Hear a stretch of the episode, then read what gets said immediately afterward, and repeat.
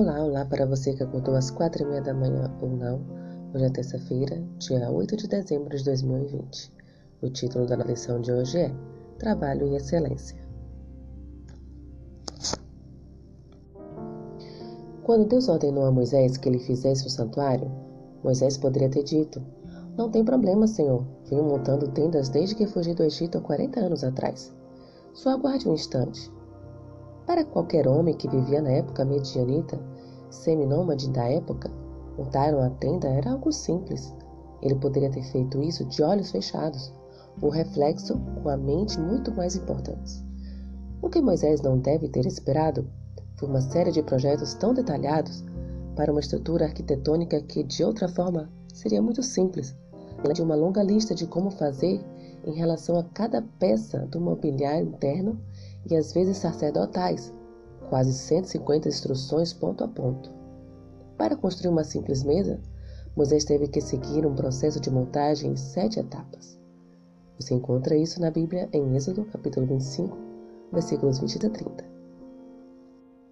A atenção para os detalhes demonstrada por Deus na construção de seu santuário, bem como posteriormente na instrução para os rituais de sacrifício, mostra um espírito predominante de excelência um desejo de produzir nada menos que uma obra-prima.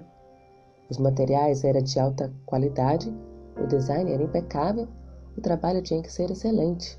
A mensagem era clara: Deus não aceita trabalho mal feito.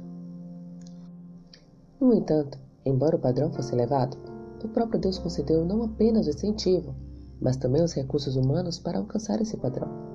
Em Êxodo, capítulo 31, versículos de 1 a 6, e capítulo 35, versículo 30,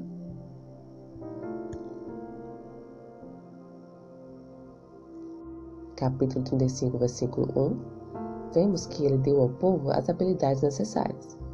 O Espírito de Deus encheu aqueles homens de habilidade, inteligência e conhecimento em todo o artifício, para que a construção do tabernáculo e seus móveis fosse executada segundo tudo que o Senhor havia ordenado. Além disso, os mesmos dois mestres projetistas também foram dotados de habilidades de ensinar os outros, para que o conhecimento e habilidade permanecessem na comunidade israelita. Embora esses dois indivíduos sejam destacados na história como líderes escolhidos por Deus, outras pessoas receberam dons semelhantes e se juntaram à obra.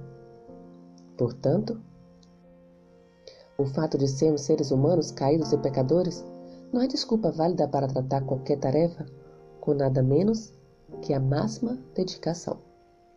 Deus espera que sempre tenhamos o melhor desempenho, usando bem nossos talentos, habilidades, tempo e educação para grandes causas.